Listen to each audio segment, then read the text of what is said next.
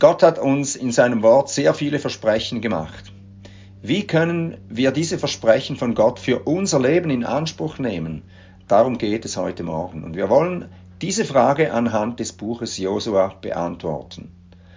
Das Buch Josua berichtet, wie Josua unter Gottes Leitung unter dem alten Bund Schritt für Schritt das Land in Besitz genommen hat, das Gott dem Volk Israel 430 Jahre zuvor versprochen hatte. Josua, der eigentlich Jehoshua heißt, ist der General des Volkes Gottes, der das erlöste Volk in das verheißene Land führt. Josua weist auf Jesus hin, der ja auch Jehoshua heißt, der größere General, der das Volk des neuen Bundes in die neue Schöpfung hineinführt. Wenden wir uns nun dem Text zu, Josua 1, die Verse 1 bis 9. Und es geschah nach dem Tod des Mose, des Knechtes des Herrn, da sprach der Herr zu Josua, dem Sohn des Nun, dem Diener des Mose, mein Knecht Mose ist gestorben, so mache dich nun auf und gehe über diesen Jordan, du und dieses ganze Volk, in das Land, das ich ihnen, den Söhnen Israel, gebe. Jeden Ort, auf den eure Fußsohle treten wird, euch habe ich ihn gegeben, wie ich zu Mose geredet habe von der Wüste und von diesem Libanon an bis zum großen Strom, dem Strom Euphrat, das ganze Land der Hethiter und bis zum großen Meer gegen Sonnenuntergang, das soll euer Gebiet sein. Es soll niemand vor dir standhalten können, alle Tage deines Lebens. Wie ich mit Mose gewesen bin, werde ich mit dir sein. Ich werde dich nicht aufgeben und dich nicht verlassen. Sei stark und mutig, denn du sollst diesem Volk das Land als Erbe austeilen, das ihnen zu geben ich ihren Vätern geschworen habe. Nur sei recht stark und mutig, dass du darauf achtest, nach dem ganzen Gesetz zu handeln, das mein Knecht Mose dir geboten hat. Weiche nicht davon ab, weder zur rechten noch zur linken, damit du überall Erfolg hast, wo immer du gehst. Dieses Buch des Gesetzes soll nicht von deinem Mund weichen, und du sollst Tag und Nacht darüber nachsinnen, damit du darauf achtest, nach allem zu handeln, was darin geschrieben ist. Denn denn dann wirst du auf deinen Wegen zum Ziel gelangen und dann wirst du Erfolg haben auf allen deinen Wegen. Habe ich dir nicht geboten, sei stark und mutig, erschrick nicht und fürchte dich nicht, denn mit dir ist der Herr dein Gott, wo immer du gehst. Ja, himmlischer Vater, jetzt wollen wir dich bitten, dass du unsere Herzen aufmachst, Herr, und bitten dich, dass du uns deinen Sohn Jesus zu erkennen gibst. Amen. Gott hält, was er verspricht, ist das Thema dieser Predigt. Der erste Punkt, handle nach Gottes Versprechen. Ich lese noch einmal die Verse 1 bis 4. Und es geschah nach dem Tod des Mose, des Knechtes des Herrn, da sprach der Herr zu Josua, dem Sohn des Nun, dem Diener des Mose, mein Knecht Mose ist gestorben, so mache dich nun auf und gehe über diesen Jordan, du und dieses ganze Volk, in das Land, das ich ihnen, den Söhnen Israel, gebe.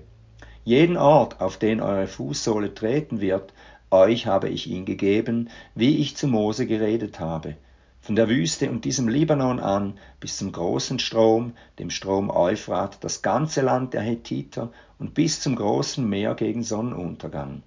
Das soll euer Gebiet sein. Das Volk Israel lagert also am Ostufer des Jordan. Es ist bereit, über den Jordan zu gehen, und Josua ist ihr Anführer. Er wird in den Mosebüchern als Diener des Mose bezeichnet, der von seiner Jugend an bei ihm ist. Er gehört außerdem zu den zwölf Kundschaftern, die das Land Kanaan auskundschafteten, bevor sie in das Land eingezogen sind. Wir erinnern uns vielleicht daran, dass zehn von zwölf Kundschaftern den Einzug verhindert haben durch ihren Unglauben. Das war 40 Jahre vorher. Und darum verspricht Gott, dass von den Zwölfen nur zwei, Kaleb und Josua, in das verheißene Land ziehen würden. Und so geschieht es dann auch. Später wird Josua offiziell eingesetzt als Nachfolger des Mose. Es ist Gott, der ihn dazu bestimmt. Und er, Josua, ist beauftragt, das verheißene Land einzunehmen und es unter den Stämmen Israels zu verteilen, wie Gott es vorgesehen hat. Es ist Gottes Land und er hat es den Israeliten gegeben. So sagt Gott zu Josua in Vers 3, ich habe euch das Land gegeben, das ich Mose versprochen habe. An Mose ist es versprochen und nun ist es gegeben. Sie müssen es nur noch in Besitz nehmen. Hier zeigt sich sehr schön das Zusammenspiel von Gottes Souveränität und unserer Verantwortung. Wenn wir Gott vertrauen, handeln wir entsprechend seinen Versprechen. Gott handelt normalerweise immer durch und mit uns. Das ist auch in unserem persönlichen Kampf gegen die Sünde so. Wenn zum Beispiel ein Christ frei werden will von Nikotin oder Alkohol, Pornografie, Kokain oder Medikamentensucht, hat er Gottes Versprechen in Römer 6. Du bist kein Sklave der Sünde mehr, du bist frei von aller Macht der Sünde. Doch wenn das Verlangen wieder hochkommt, fühlt es sich ganz anders an dann fühlt es sich so an, als sei er noch unter dem alten Herrscher, dem er immer noch gehorchen muss. Wie viele Süchtige haben gebetet, Herr, nimm mir das Verlangen weg. Doch Gott hat das Gebet scheinbar nicht gehört. Das ist eigenartig, oder? Warum nicht? Möchte Gott nicht, dass seine Kinder frei sind?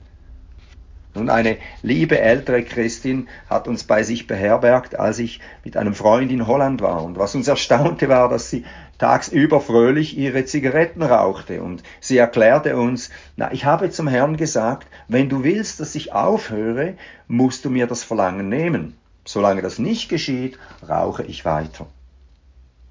Das meinen viele Christen. Es müsste eigentlich eine kampflose, bequeme Befreiung sein, quasi im Schlaf, über Nacht am Abend noch süchtig, am Morgen frei. Nun, es kann sein, dass manche schlechten Gewohnheiten oder Süchte sofort nach der Bekehrung verschwinden. In der Regel aber müssen wir die verheißene Freiheit entschlossen Schritt für Schritt erkämpfen, wie Israel das verheißene Land.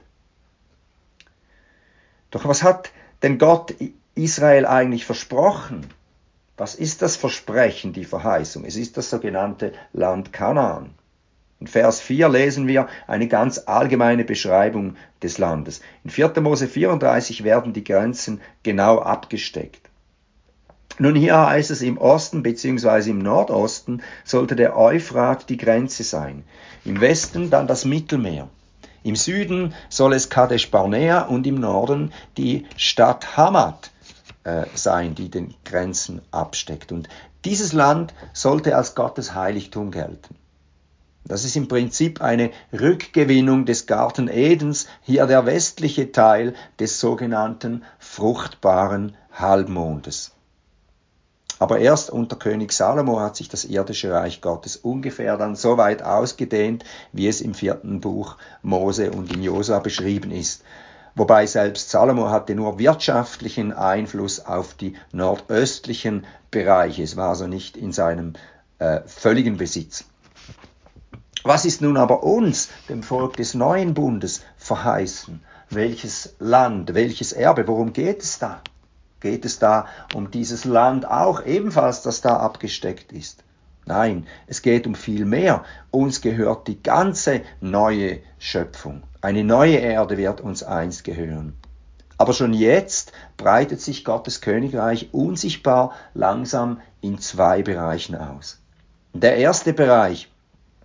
Auf der ganzen Welt breitet sich das Reich Gottes überall da aus, wo Menschen an Jesus Christus glauben.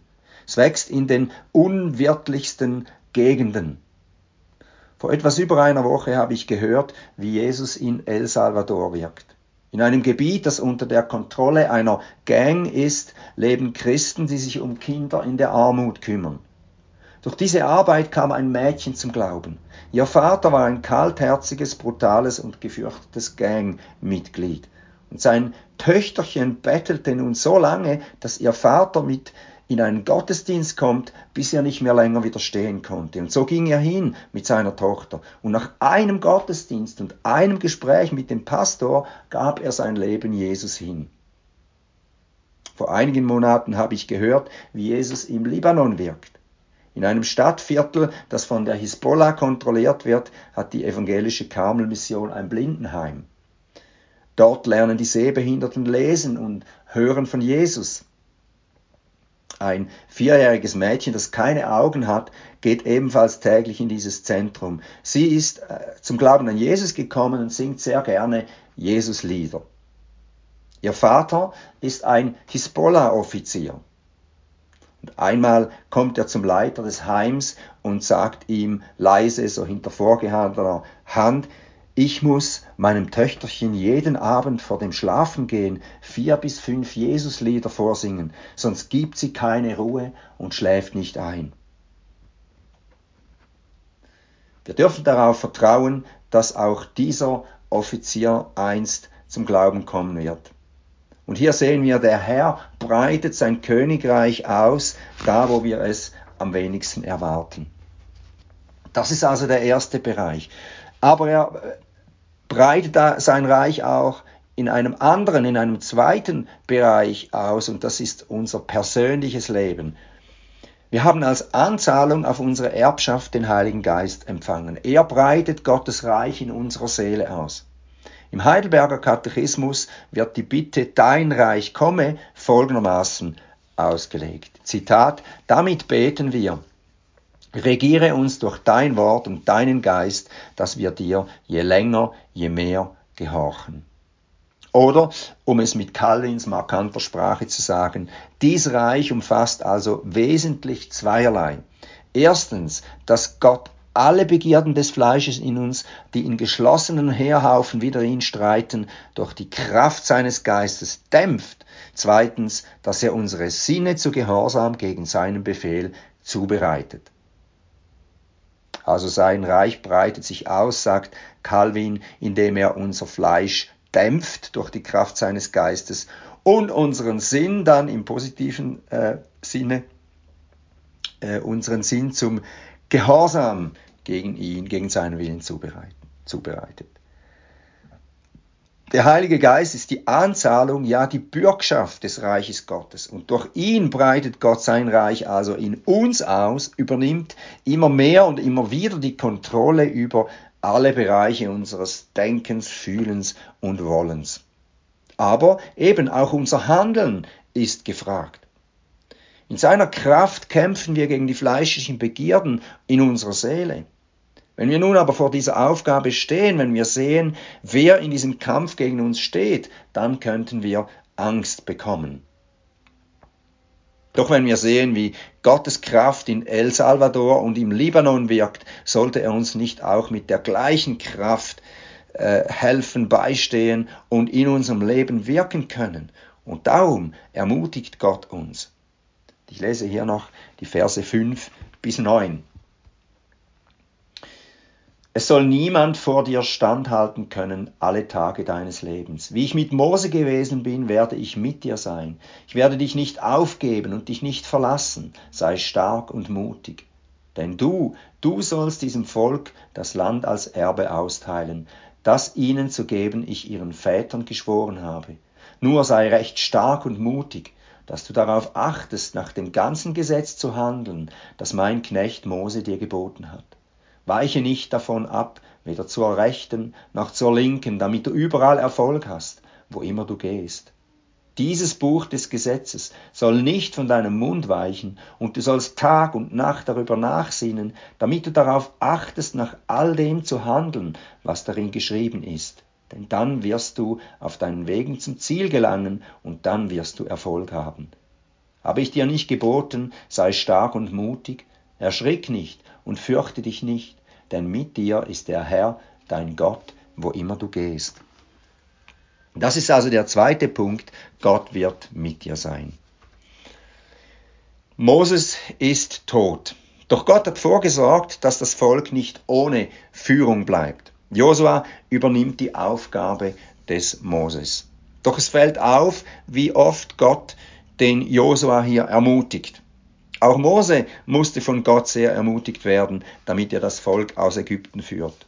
Und das macht uns wiederum Mut, denn einen mutigen und selbstbewussten Menschen, den muss man nicht ermutigen. Mose und Josua brauchten Ermutigung von Gott, weil sie sich vor ihrer Aufgabe fürchteten. Und ich finde das sympathisch. Damit kann ich mich identifizieren. Und ihre Angst war ja nicht unbegründet. Nun, die eher ängstlichen und vorsichtigen Leute haben hier zwei große Vorbilder, Mose und Josua. Sie waren normale Menschen, die eben Ermutigung und Zuspruch nötig hatten in ihren Aufgaben, die Gott ihnen zugemessen hat. Und so sind auch wir nicht allein. Nun lass uns die Ermutigung betrachten. Zuerst ist da der Zuspruch, dann eine Begründung und zuletzt eine Aufforderung, wie unser Mut und unsere Entschlossenheit zunehmen kann. Zunächst der Zuspruch. Dreimal hört Josua, sei stark und mutig. Sei stark und mutig in Vers 6, 7 und 9. Nun, wenn Gott spricht, dann ist sein Wort mit Kraft begleitet. Gott sagt hier mehr als einfach Kopf ab und durch. Und das führt uns zur Begründung des Zuspruchs. Worin ist der Zuspruch der Ermutigung begründet? In zwei Dingen. Erstens, wie ich mit Mose gewesen bin, werde ich mit dir sein. Ich werde dich nicht aufgeben, dich nicht verlassen. In Vers 5. Und dann, zweitens, im Vers 9, denn mit dir ist der Herr dein Gott, wo immer du gehst. Und Josua hat Mose über 40 Jahre lang begleitet, war eng an seiner Seite. Er hat gesehen, wie Gott mit Mose gewesen ist. Und darum hat diese Zusage sehr viel Gewicht für Josua. Aber auch wir waren die ganzen 40 Jahre mit dabei. Oder so gut wie. Wir können die Berichte lesen und so eintauchen in die Geschichte Gottes mit seinem Knecht Mose. Und wir können noch mehr. Wir können das Buch Josua zu Ende lesen und stellen fest, der Herr hat Josua tatsächlich nicht verlassen, sondern ist überall mit ihm gewesen und hat für ihn gekämpft. Dieses Versprechen ist also die Grundlage dafür, ermutigt zu werden, sei stark und mutig, weil ich bin mit dir, wie ich mit Mose gewesen bin und wie ich mit Josua gewesen bin. Aber es kommt noch eine Aufforderung, dass du darauf achtest, nach dem Gesetz zu handeln, das mein Knecht Mose dir geboten hat. Weiche nicht ab davon, weder zur rechten noch zur linken, dieses Buch des Gesetzes soll nicht von deinem Mund weichen, und du sollst Tag und Nacht darüber nachsinnen, damit du darauf achtest, nach all dem zu handeln, was darin geschrieben ist. Das Versprechen, das auf die Aufforderung folgt, heißt, du wirst überall Erfolg haben, wo immer du gehst. Du wirst auf deinen Wegen zum Ziel gelangen. Nun, damit ist nicht gemeint, dass wenn Josua fleißig die Bibel liest, dass er dann ein erfolgreicher Geschäftsmann wird, dass er dann immer gesund ist und dass sein Weg dann quasi mit Gold gepflastert ist. Dieser Vers begründet also nicht das sogenannte Wohlstandsevangelium, sondern das Gelingen bezieht sich auf die Berufung des Josua, das Volk in das verheißene Land zu führen, das Land einzunehmen und das Volk anzuweisen, in Gottes Geboten zu leben. Und dazu muss er an Gottes Wort festhalten und nicht davon abweichen. Nun, wie wenden wir das auf uns an? Zunächst die Zusage. Wir alle kennen unsere Schwächen. Wir kennen unsere Erfahrung, dass wir oft versagt haben, unsere Ängste, unsere Sünden. Vielleicht kämpfst du mit Neid oder mit Feigheit oder mit Stolz, vielleicht mit deiner Zunge oder mit Überheblichkeit, mit Angst, mit Rechthaberei, Streitsucht oder vielleicht auch mit Gleichgültigkeit und so weiter. Und du bist immer wieder am Kämpfen, weil du weißt, das ist nicht gut und als Christ gehört dir das eigentlich nicht mehr zu meinem Wesen. Du möchtest, dass Gottes Reich in diesem Bereich zum Durchbruch kommt. Und da macht Gott dir Mut. Sei mutig und stark in dieser Auseinandersetzung. Gib nicht auf, lass dich nicht einschüchtern von deinen inneren Feinden, deinen sündhaften Neigungen, die eigentlich ja schon besiegt sind. Und der Grund, warum du mutig sein kannst, ist, wie ich mit Mose gewesen bin, werde ich mit dir sein. Ich werde dich nicht aufgeben und dich nicht verlassen. Und denn mit dir ist der Herr dein Gott, wo immer du gehst. Wenn der allerhöchste Gott, der das Rote Meer geteilt hat, der die Ägypter im gleichen Meer hingerichtet hat, der Brot vom Himmel regnen ließ und Wasser in der Wüste spendete, wenn dieser Gott mit dir ist, wenn er mich niemals aufgibt, wenn er mich nicht verlässt, sondern überall, wo ich bin, mitgeht, dann kann ich tatsächlich mutig und stark sein. Es gibt dazu auch vermutlich noch zeitgenössische Vorbilder, an denen du dich orientieren kannst.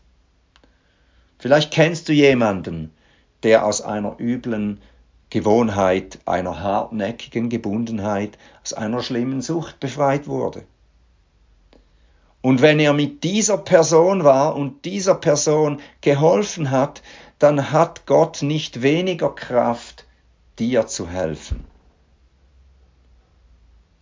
Doch der Herr spricht auch von einer Bedingung, damit dies alles gelingt.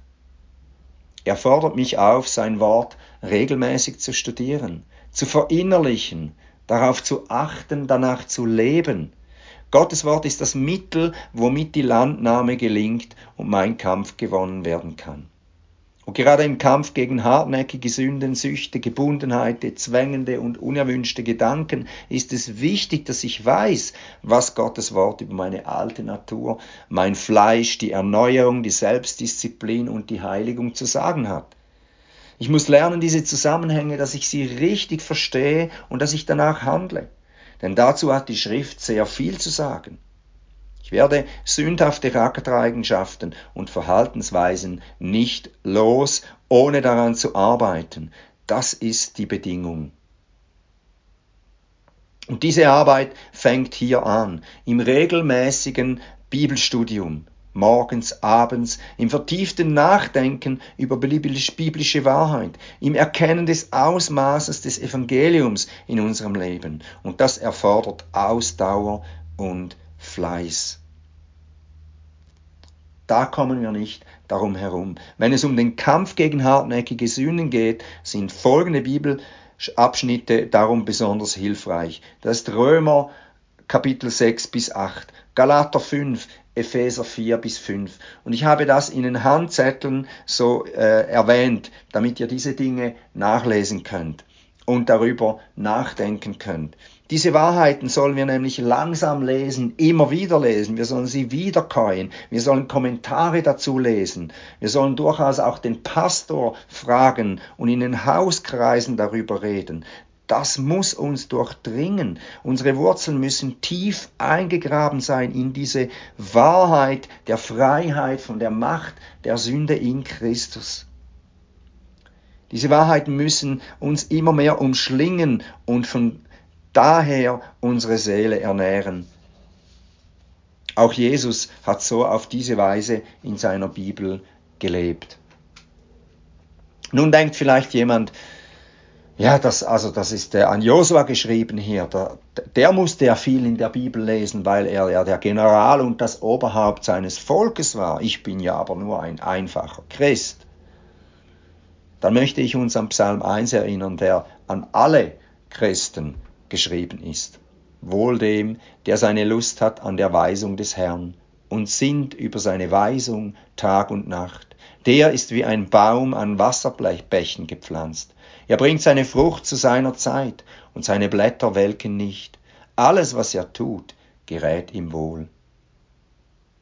Und dann, so sagt Gott zu Josua, geht es auch um das Einüben, damit du hältst und tust. Du sollst Tag und Nacht über das Wort nachsinnen, damit du hältst und tust.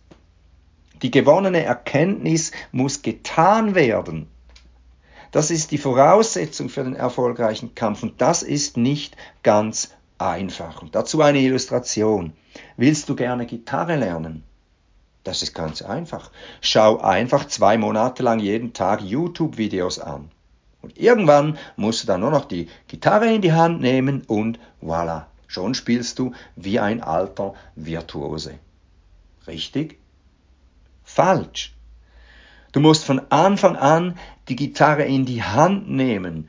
Du musst nachmachen, was dir vorgezeigt ist. Du musst die Finger selber auf die Seiten drücken und das schmerzt dann ein bisschen und dann kommen ein paar schräge Töne raus und dann tun dir eine Zeit lang die Finger weh, aber bald schaffst du sogar einen neuen Griff und einen Griffwechsel, der vielleicht noch ein bisschen scheppert, aber mit der Zeit noch besser tönt. Und allmählich wirst du das immer besser können. Und so ähnlich ist es im geistlichen Kampf. Ich muss Schritte tun, ich muss Pläne machen, ich muss Listen vielleicht aufschreiben, Maßnahmen treffen, den Plan herunterbrechen und dann handeln, immer wieder danach handeln. Stunde um Stunde, Tag für Tag. Und ich werde versagen, ich werde Rückschritte machen, Erfolg haben, hinfallen, aber wieder aufstehen. Und Gottes Wort ermutigt uns, siebenmal fällt der Gerechte und steht wieder auf. Und zuletzt, der Kampf der Heiligung muss jeder für sich selber kämpfen. Aber es ist kein Solokampf. Er wird erfolgreich mit Unterstützung der Kirche Jesu gekämpft. Und darum brauchen wir die Gemeinschaft die Bibelstunde, den Hauskreis. Ich habe gehört, dass ihr Hauskreise habt jetzt. Das ist eines der Mittel, wo wir eben das Wort Gottes lesen und auch darüber nachdenken, wie können wir es anwenden. Denn letztlich geht es um nichts weniger als um die Herrschaft Jesu in allen Bereichen unseres persönlichen Lebens, der Familie, Freizeit, Beruf, in der Kirche und im Staat. Wenn ich wenig Zeit mit Gottes Wort verbringe, dann ist es zu meinem eigenen Schaden. Nun mag vielleicht noch jemand sagen, ja, also die Verheißungen, die gelten ja Josua, die gelten dem Volk Israel. Wie kommst du jetzt darauf, das jetzt einfach so auf mich oder auf uns anzuwenden, zu behaupten, ja, diese Verheißungen gelten auch uns? Das ist auch eine wichtige Frage, denn viel zu oft werden ja Bibelverse einfach aus dem Zusammenhang gerissen und wahllose auf Dinge bezogen, die sie nicht betreffen. Und warum können wir das Versprechen Gottes an Josua auch auf uns beziehen in der Ausbreitung des Reiches Gottes in unserem persönlichen Leben? Ich habe am Anfang erwähnt, dass Josua ein Bild für Jesus ist. Und diese Ermutigung an Josua bildet zunächst die Ermutigung ab, die Christus empfing, bevor er für sein Volk das Paradies einnahm. Bevor er über den Jordan zog, sozusagen. Der Evangelist Lukas berichtet, wie Jesus im Garten Gethsemane mit der Todesangst ringt. Und da braucht er ebenfalls Ermutigung. Und die bekommt er von seinem Vater durch einen Engel, der ihn ermutigt und ihm dient und ihn stärkt und dann kann er über den Jordan treten. Er kann sterben und kann gleichzeitig, während er stirbt, dem Verbrecher am Kreuz sagen, noch heute wirst du mit mir im Paradies sein. Warum aber können wir die Verheißungen, die Gott eigentlich Christus gegeben hat, für uns in Anspruch nehmen? Weil wir durch den Heiligen Geist in Christus hineingetauft worden sind. Wir sind durch den Geist Gottes mit Christus verbunden. Und darum, was Jesus gegolten hat, gilt jetzt auch uns. Die Ermutigung, die an Christus ging via Josua, gilt auch uns, weil der Apostel Paulus wortwörtlich sagt, denn so viele Verheißungen Gottes es gibt, in ihm, in Christus ist das Ja und deshalb auch durch ihn das Amen. Gott zur Ehre durch uns. Ich fasse also zusammen, wie können wir kämpfen erfolgreich? Erstens, handle nach Gottes Versprechen. Er hat dir das Reich Gottes versprochen und als Anzahlung seinen Geist in dich hineingelegt. Damit hat er dir Freiheit von der Macht der Sünde versprochen. Und zweitens, Gott wird mit dir sein. Lass dir von ihm Mut zusprechen. Er wird mit dir sein und ewig bei dir bleiben. Suche dir Vorbilder, an denen du Gottes Handeln sehen kannst, studiere der Schrift, die Schrift und handle danach. Und so wirst du Fortschritte machen und Erfolg haben im Ausbreiten des Reiches Gottes in deinem Leben. Amen.